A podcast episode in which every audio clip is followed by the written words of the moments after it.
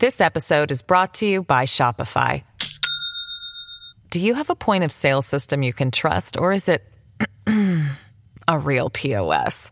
You need Shopify for retail. From accepting payments to managing inventory, Shopify POS has everything you need to sell in person.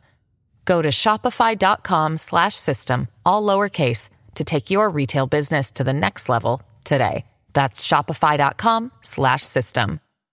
¿Qué tal amigos? Reciban todos un caluroso y fuerte abrazo. Soy Freddy Silva, contento de acompañarlos en este nuevo capítulo de Entre líneas a través de Radio Libre 790 AM, pero también usted nos puede escuchar por nuestra página www.americanomedia.com www.americanomedia.com y también descargando nuestra aplicación Americano que está disponible para los dispositivos de Apple y también de Android.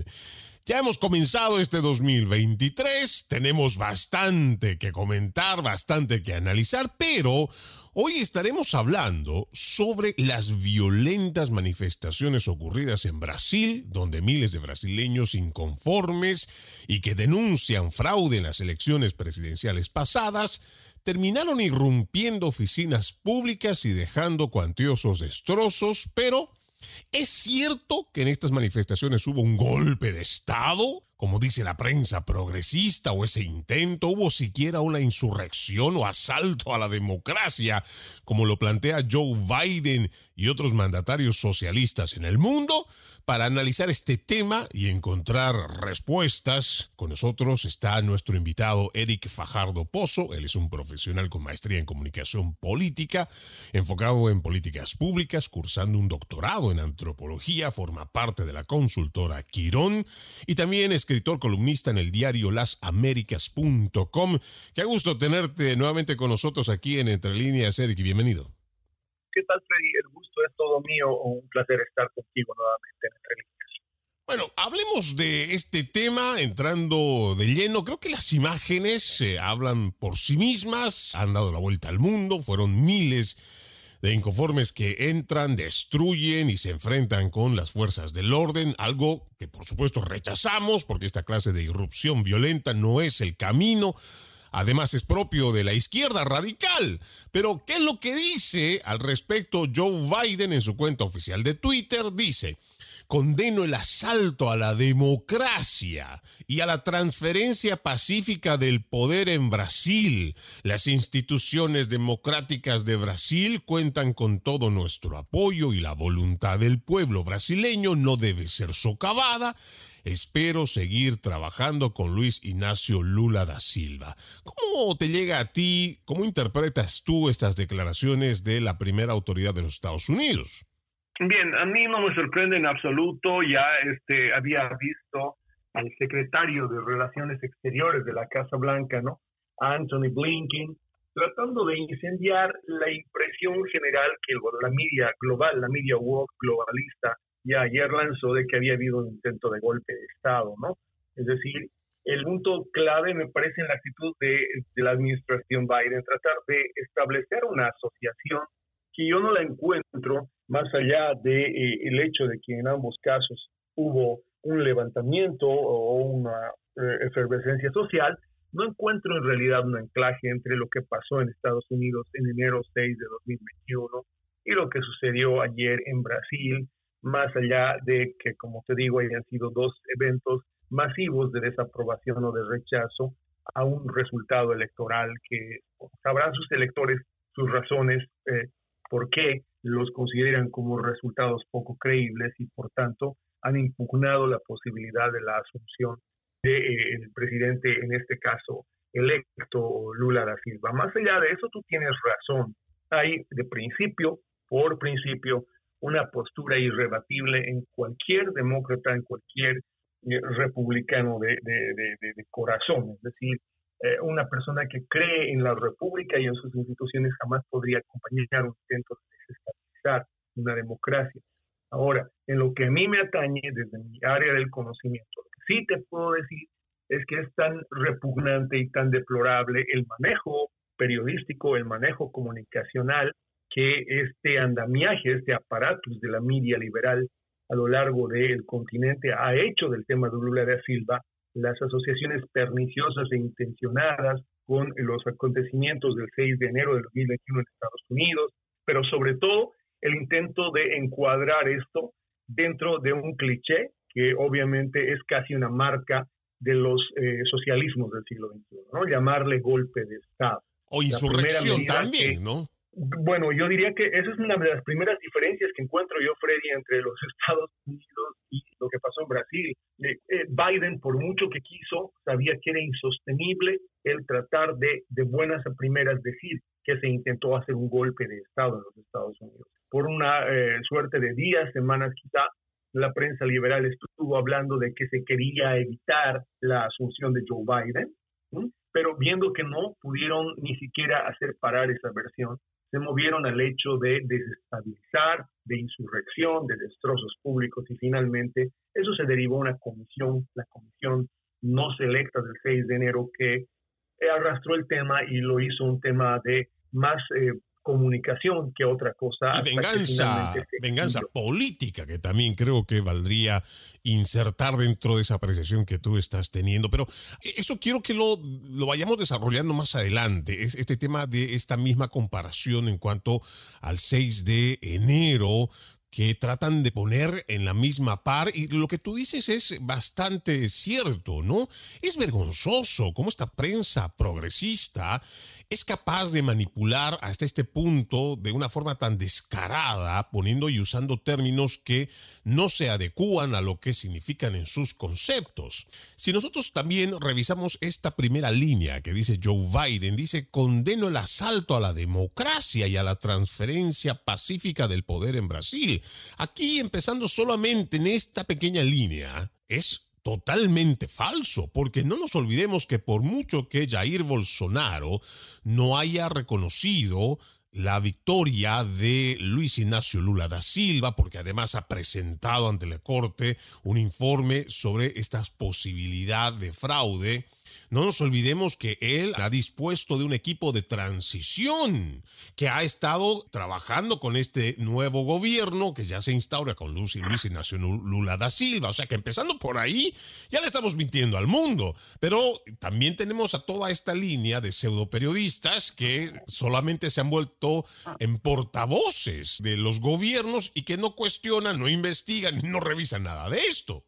No, sí, definitivamente teniendo una consigna en los medios. ¿no? La consigna era convertir, pescar de incauta a la, sociedad civil, al público y, e instalar ayer que hubo un golpe de Estado. Eso es clarísimo. Si tú revisas de Telesur hasta Televisión Pública de la Argentina, para dar los ejemplos más engorrosos, por supuesto, y lo contrastas con lo que AFOLA de Brasil estaba haciendo ayer, ahí había una consigna que es instalar lo que en los Estados Unidos no se pudo instalar, que hubo un golpe de Estado no intento de golpe siquiera, no se molestaron en matizar, golpe de Estado. Así lo manejaron los analistas eh, a sueldo del chavismo, o si tú quieres, del socialismo del siglo XXI. Así habló Leticia Martínez en, Telam y en, televisión pública argentina. Así se manejó, sin, sin ningún pudor y además de una manera completamente facciosa desde mi punto de vista, el instalar lo que fue una poblada lo que fue un levantamiento social en un golpe de Estado que tiene, como tú bien dices, y vale la pena aclarar, características completamente diferentes. Mi primer reclamo a los medios ayer fue no hay manera de asociar lo que sucedió ayer, la irrupción pública del antilulismo en plan alto, con lo que habría sucedido en los Estados Unidos un año atrás, primero. Después, ¿Cómo encuadrar un rebalse social como un golpe de Estado? A ver, es igual que tratar de comparar una estampida de búfalos con una parada militar. En ambas puede existir la fuerza y el poder para arrasar lo que está al frente, pero definitivamente una toma, una ocupación militar es completamente distinta de una estampida desde el hecho mismo de que existen elementos que tú tienes que identificar para poder decir esto se llama golpe y no fue una simplemente eh, alzada popular una irrupción popular. Una de ellas es, debe existir intención. Tú tienes que probar intención de alguien de subrogar, de tomar el poder, de sustituir a la persona en el poder y de asumir el poder. La definición técnica de golpe de Estado, y la puedes leer tú googleándola, dice que hay elementos como que debe haber el derrocamiento de los poderes públicos, la destitución de un gobierno, la asunción en reemplazo o la suposición de otro en reemplazo del derrocado. Esta, al menos, incluso dicen los teóricos, debe durar prácticamente siete días para que se considere un golpe de Estado. Golpe de Estado es una categoría jurídica, decir que existió un golpe decir que un delito de esa magnitud se cometió implica demostrar ciertas cosas que definitivamente no les van a poder encontrar en lo que pasó ayer, pero no les importó. Se pasaron todo eso por lo tuyo sabemos y para ellos lo importante era descalificarlo de ayer y lo, les, resultó porque claro, son muchos, es una red y es una cadena de, de, repetición de mentiras y bueno, fue, fue insultante. Y yo creo que sobre todo como hombre de, de la comunicación y fue insultante para el principio y la ética de la comunicación, del periodismo que debería existir en los medios internacionales, ¿no? internacionales, locales y de cualquiera que se jacte de decir que es un periodista. Hay que partir siempre por esos mismos conceptos de los cuales nosotros vamos a hacer referencia, porque son en base de esos conceptos que vamos a poder determinar los hechos. Quiero que nos vayamos a nuestra primera pausa, Eric, amigos oyentes, y vamos a continuar con este análisis porque me parece que es muy importante revisarlo y también nosotros saber cuando nos están diciendo golpe de Estado, ¿qué significa? Y esto, este detalle que nos ha dado el invitado es realmente profundo. Ya regresamos con más. This episode is brought to you by Shopify. Do you have a point of sale system you can trust or is it a real POS? You need Shopify for retail. From accepting payments to managing inventory, Shopify POS has everything you need to sell in person. Go to shopify.com/system all lowercase to take your retail business to the next level today. That's shopify.com/system. Gracias por continuar con Entre Líneas a través de Radio Libre 790 AM y por supuesto invitarlos a que nos acompañen por www.americanomedia.com y descargando la aplicación americano disponible para Android y Apple. Estamos con nuestro invitado Eric Fajardo Pozo, es un profesional con maestría en comunicación política, enfocado en políticas públicas, está cursando un doctorado en antropología y estamos revisando estos hechos violentos que se registran en el Brasil, donde seguidores de Jair Bolsonaro lograron irrumpir dentro de las oficinas públicas en lo que va del fin de semana, hicieron destrozos, pero esto fue utilizado por la Internacional Socialista, no sé si decir a la cabeza de Joe Biden, pero muchos de los presidentes que están llevando adelante políticas de izquierda, donde se habla de un ataque a la democracia, pero también tenemos el rol de los medios de comunicación, de esta prensa progresista, que va poniendo en sus titulares un tema que para nosotros es sumamente peligroso. Hablar no solo de un ataque a la democracia, pero incluso hablar de un golpe de Estado cuando no se toma el tiempo para poder definir o explicarle a la gente, a sus oyentes, a sus televidentes, a aquellos lectores que están a través de las páginas digitales, que es un golpe de Estado, como nos lo explicaba nuestro invitado. Es fácil googlearlo y en Wikipedia, por ejemplo, dice un golpe de Estado es, o también conocido como golpe o derrocamiento, es la toma y destitución de un gobierno y sus poderes. Normalmente se trata de una toma ilegal del poder por parte de una facción política, un político, una secta, un grupo rebelde o un militar. Muchos estudiosos consideran que un golpe tiene éxito cuando los usurpadores toman y mantienen el poder durante al menos siete días. Se distingue de los conceptos de revuelta, motín, rebelión, revolución o guerra civil. Quedándonos solamente aquí, Eric, cuando uno empieza a ver que esta prensa progresista en los Estados Unidos y el resto del continente trata de hacer estas similitudes de lo que ha pasado en Brasil para nuevamente mencionar lo que pasó el 6 de enero del 2021 en los Estados Unidos y hacer este tipo de enganche queriendo mostrarle a la gente entre los términos de golpe o posible golpe o insurrección es donde nosotros nos sentimos muy preocupados por el camino en el cual hoy está estacionado esta prensa que ya no tiene pudor alguno para poder mentirle a la gente.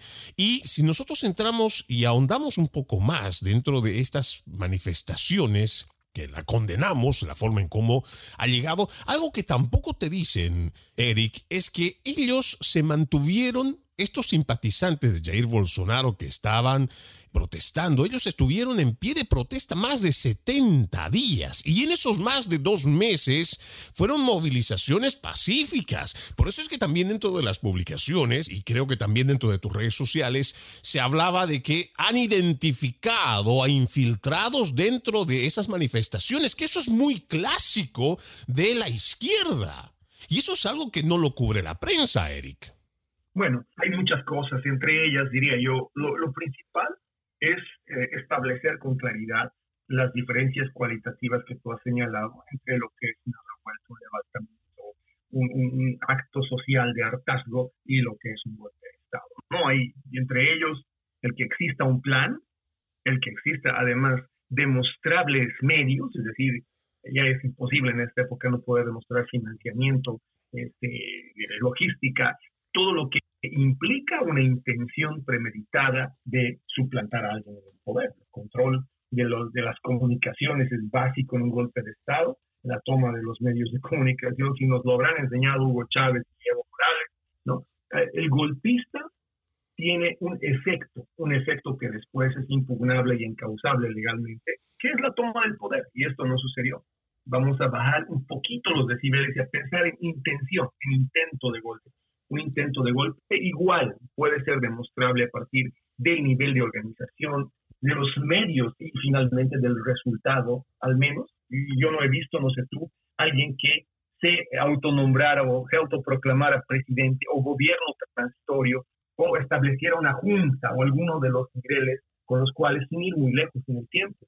En el Perú te ayudan a establecer que existió un golpe de Estado. No lo hubo en Brasil en el Perú, si tú ves claramente, hay una definición presidencial, hay un mensaje a la nación, hay una intención manifiesta, hay decretos, hay instrumentos jurídicos, hay órdenes y hay, por supuesto, niveles claramente del Estado que se los ve participar, que es uno de los requerimientos en la definición. hablando del caso de, Pedro Castillo, ¿no es cierto? Exacto. Pero y no sé ni, para qué lo estamos citando, porque eso, ¿qué les importa a los medios de comunicación que tienen una consigna que seguramente baja del Project Syndicate o de alguna otra de las, de las grandes, eh, eh, digámoslo así, coordinadoras de lo que es el discurso o informe de la Media Walk. Ellos simple y sencillamente lo tiraron y usaron un razonamiento falaz, ¿no? Un razonamiento prácticamente silogístico para tratar de hacerle creer a la gente que hubo un golpe de Estado donde no pasó eso, hubo una eh, irrupción social, una irrupción popular, que debemos decirlo claramente, por muy destructiva, reprochable, por muy brutal, es una estampida de gente. Por mucho que nosotros estemos en desacuerdo, una manifestación pública degenerada en masa social de ninguna manera puede tener la intención de tornarse en gobierno, volverse en gobierno. ¿no? Entonces, llamarle una irrupción es irresponsable eh, y tendencioso llamar una irrupción golpe de Estado. Y lo podía esperar de los analistas, hay, hay una intelectualidad mediática, lo podía esperar de gobiernos, pero jamás de los medios de comunicación. Eso es inadmisible los medios de comunicación. Entonces, hay uno, pues, específicamente un ejemplo en el cual yo quisiera centrarme porque me parece la más grosera manera de distorsión y la, eh, la manipulación más, digámoslo así, ruin de todo este proceso y es una nota que la Agencia Boliviana de Información, ANS, la agencia FIGRE, la descolgó porque está con el crédito de una pseudoagencia de noticias española llamada Europa Press.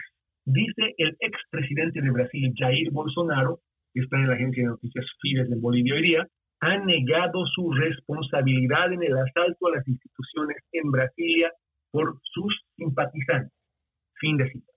Ha negado su responsabilidad en el asalto a las instituciones en Brasilia por sus simpatizantes. Espero yo que una instancia de justicia ya haya establecido la culpabilidad y la participación de Jair Bolsonaro, porque solo así podría entenderse que él negara su participación. es una cosa implícita, ¿no? Cuando ya viene eh, esa forma de redacción.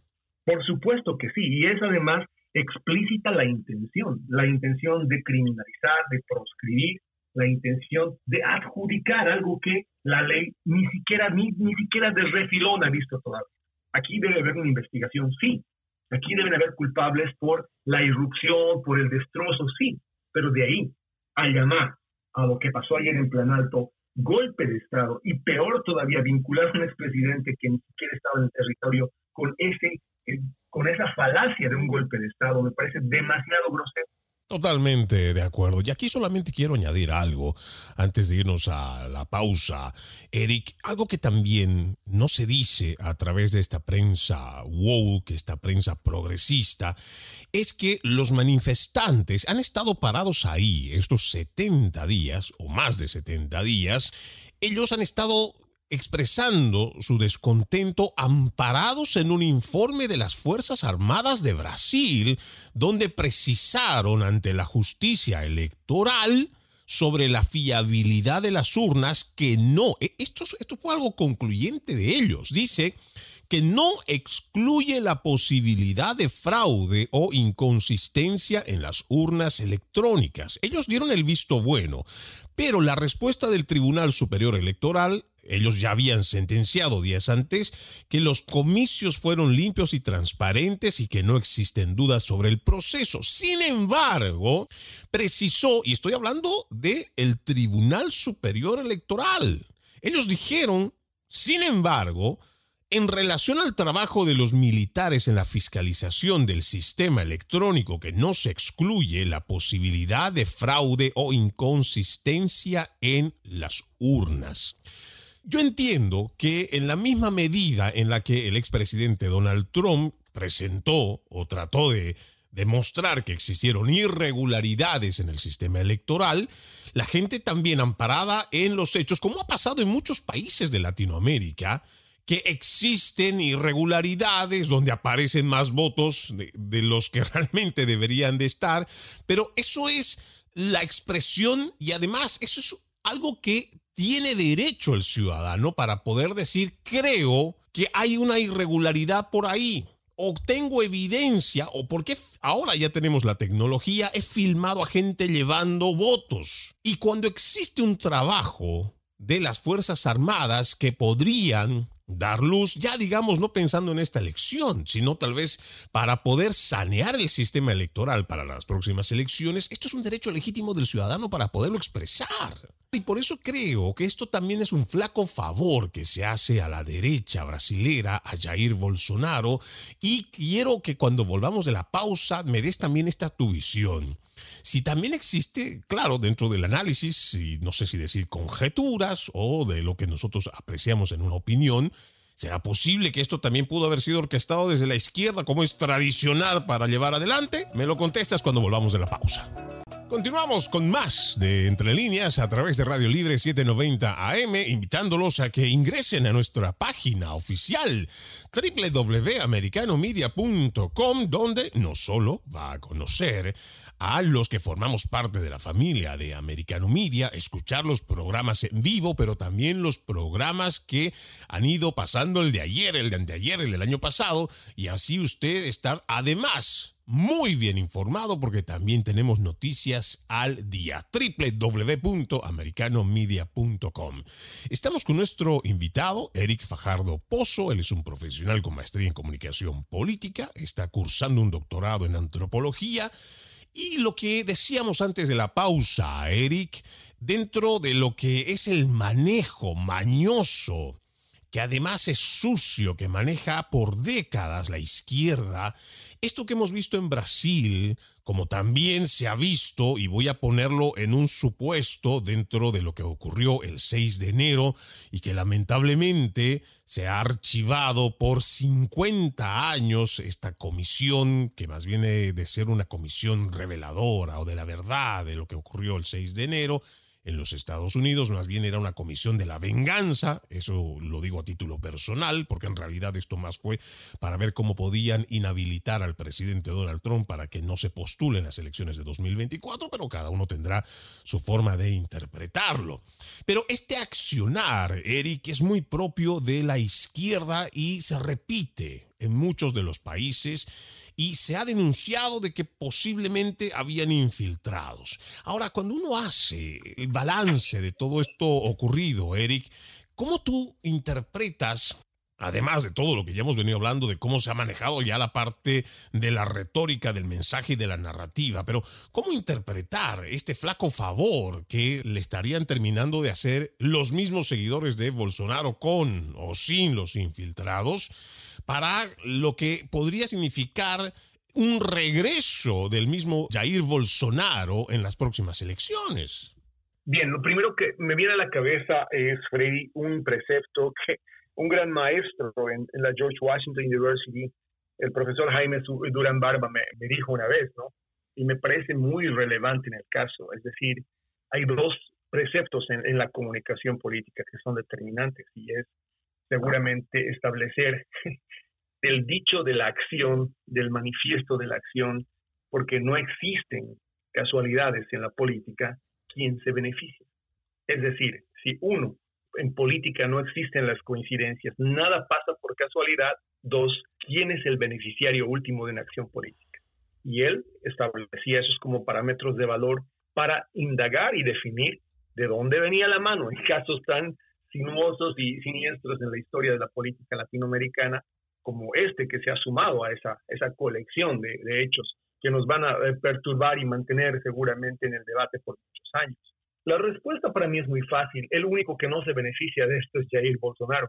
Él va a ser, está siendo ya la víctima de la persecución política, se lo va a judicializar. Y claro, en esta especie de template, de modelo que tienen no solamente eh, la prensa woke, ¿no? Pues el globalismo tiene un brazo que es el brazo de la eh, industria cultural, la prensa woke, y tiene otro que es el político, ¿no? Que es el de todos esos eh, entre, entre, entre representantes y gobiernos que dentro de las democracias trabajan para esta lógica de, destruir la república, de destruir las instituciones. Ambos brazos están jugando en esa lógica de criminalizar ahora, así como en su momento se intentó hacer con Donald Trump a Jair Bolsonaro.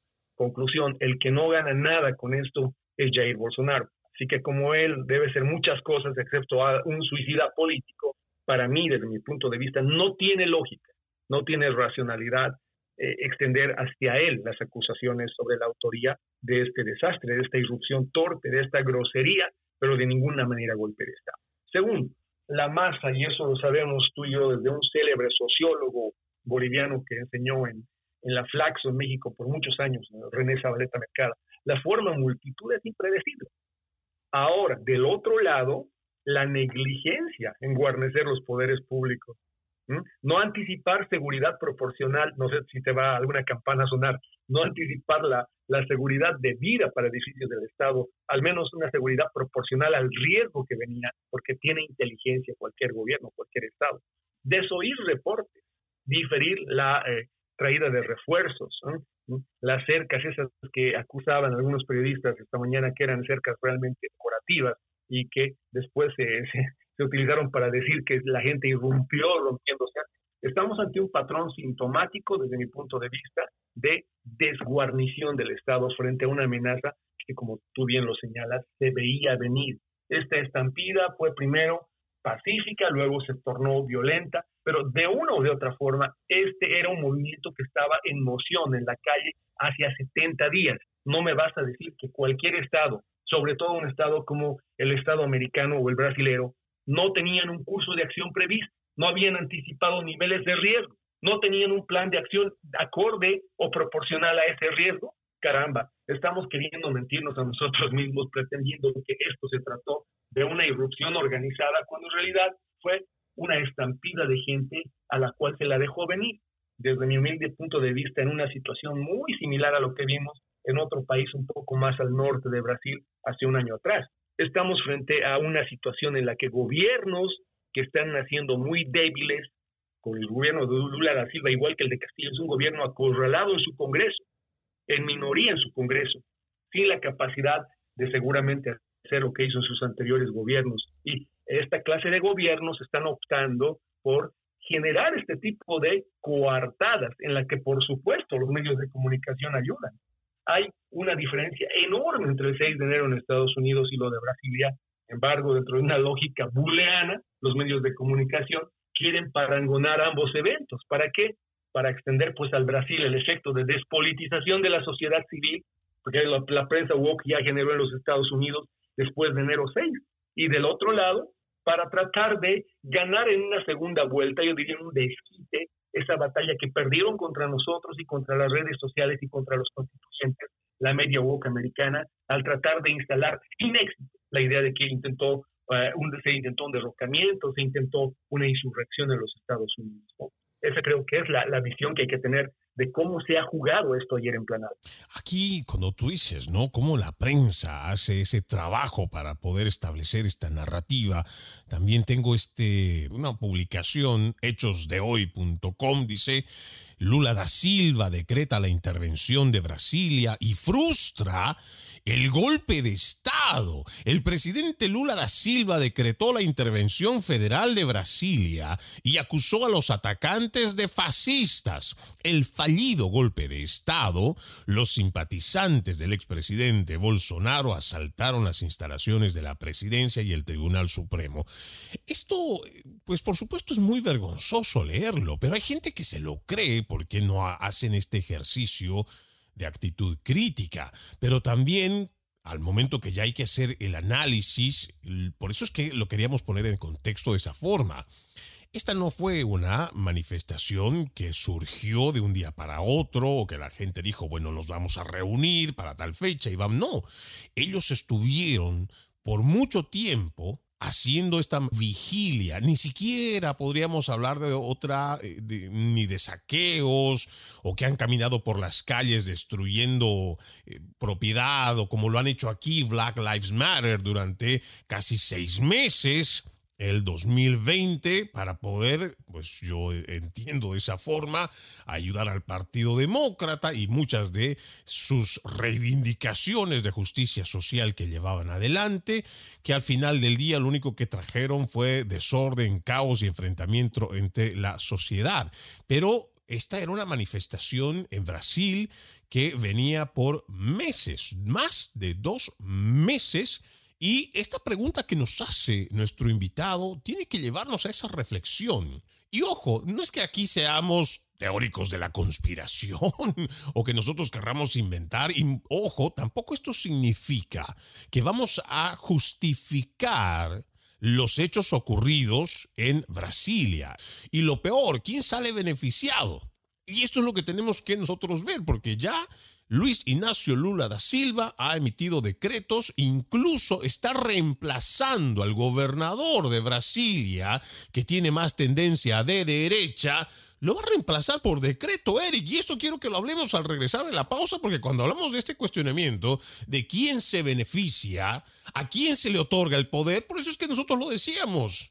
Aquí el que realmente sale perdiendo y los que van a terminar perdiendo son los de la derecha. Y por eso es que a nosotros nos parece que incluso algo podría tener que ver dentro de los infiltrados que estuvieron en esta manifestación, la gente de la izquierda, porque cuando uno hace ya esta, este análisis a profundidad, uno va viendo que de por sí ya es un gobierno de izquierda que va a venir, por supuesto, como lo hace en tendencia el resto de los gobiernos totalitarios de izquierda. Y ya está demostrando por decreto cómo va a reemplazar autoridades electas. Eso por un lado, pero también seguramente va a haber persecución política y querrán involucrar a Jair Bolsonaro, que si regresa a Brasil, que seguramente lo hará para una futura elección, porque tres, cuatro años se van a pasar muy rápido, seguramente querrán hacer lo mismo para inhabilitarlo. Pero de eso hablamos al volver de la pausa.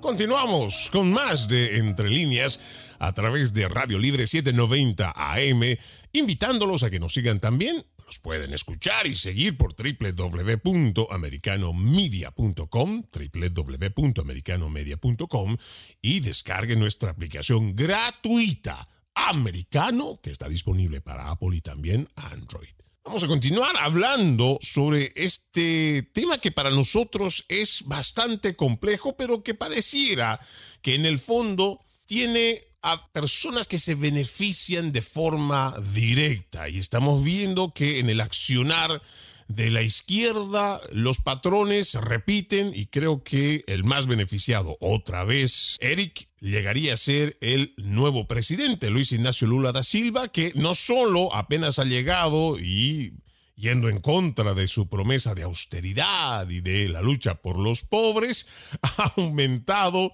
sus ministerios de una manera exorbitante. Eso va a significar, por supuesto, un gasto público enorme que nada significaría el tener algún tipo de mesura o pensar en los pobres. Pero ya yendo a la parte política, y donde se demuestra el totalitarismo desde el inicio, me parece que el más beneficiado con estas movilizaciones es sin duda Luis Ignacio Lula da Silva. Sí, estoy completamente de acuerdo contigo y hay además otra observación que, que es necesario que lo hagamos, ¿no? es decir, en el tema de fondo, ¿qué es lo que logras tú instalando esta racionalidad falaz, esta mentira de que existió un golpe? Porque ya lo hemos dicho, asalto, de acuerdo, irrupción, ok, saqueo, sí, violento, totalmente, reprobable absolutamente. Sin embargo, de ahí a golpe de Estado, es decir, de un acto de masas, de una irrupción de masas, donde, y tú lo sabes muy bien, la psicología de la multitud se convierte en un ente inconsciente, impredecible, a un golpe de Estado, a una acción política organizada, planificada, hay una distancia muy grande. ¿Cuál es la intención de tratar de parangonar una con otra es muy clara. Exactamente lo que se hizo acá en los Estados Unidos. Dictar un virtual estado de excepción que te permita, entre otras cosas, como tú bien lo has dicho, gobernar al abrigo de esto que el antropólogo alemán Matt Utas llama victimismo táctico, precisamente aprovechando la presunción, la percepción de vulnerabilidad en torno a un político para masacrar, para aniquilar al enemigo. Eso es el victimismo táctico y creo que es lo que se ha empleado y se, va a emplear también seguramente a partir de ahora, a partir del gobierno de Lula da Silva. Lo está haciendo. Está activando medidas de excepción, que es un régimen de excepción virtual, para tratar de contener una amenaza que la han imaginado, la han producido los medios de comunicación, como producen tantas otras narrativas, no necesariamente hechos y la han lanzado aprovechando el desborde de gente de ayer en Brasilia. Yo creo que el fin último, el propósito detrás de todo esto es lo que te digo, instalar una racionalidad falaz que te permita dictar o de gobernar o regir en excepcionalidad. Lo hemos visto aquí en los Estados Unidos. Evento número uno, el Capitolio, te ha permitido judicializar cientos de personas, te ha permitido activar un lawfare político contra tus enemigos, que ha permitido prácticamente convertir a la Policía Federal en un mecanismo de persecución, que ha ayudado a gobernar sin necesidad de acudir al Congreso, a deliberar, a discutir, eh, prácticamente te ha activado como una especie de, si tú quieres, regidor, de régimen dentro de lo que es la democracia. Capítulo número dos, la pandemia. Te ayuda todavía a extender más ese estado de excepcionalidad, porque eso es un estado de excepción. Es, un, estado, de emergencia constante, ¿no?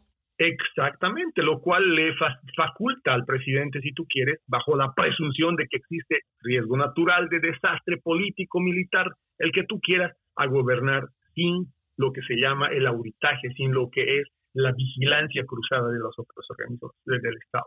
Y en Brasil entiendo yo y temo mucho, Freddy, que esa va a ser la consecuencia última. Vas a ver cientos de decenas de personas que fueron que estaban ya dos meses protestando en las calles acusadas de un delito que no existe, porque seguramente no los van a acusar de lo que hicieron, seguramente los cargos no van a ser eh, vandalismo, destrucción, los cargos van a ser enemigo del Estado, ¿no?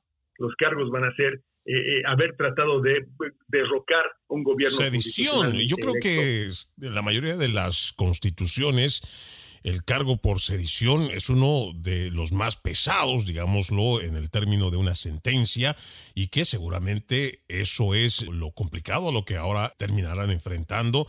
No nos olvidemos que también el Tribunal Constitucional, el Tribunal Supremo más bien, también tiene aliado a Luis Ignacio Lula da Silva, pues eh, más parece que todo va a prosperar por allá.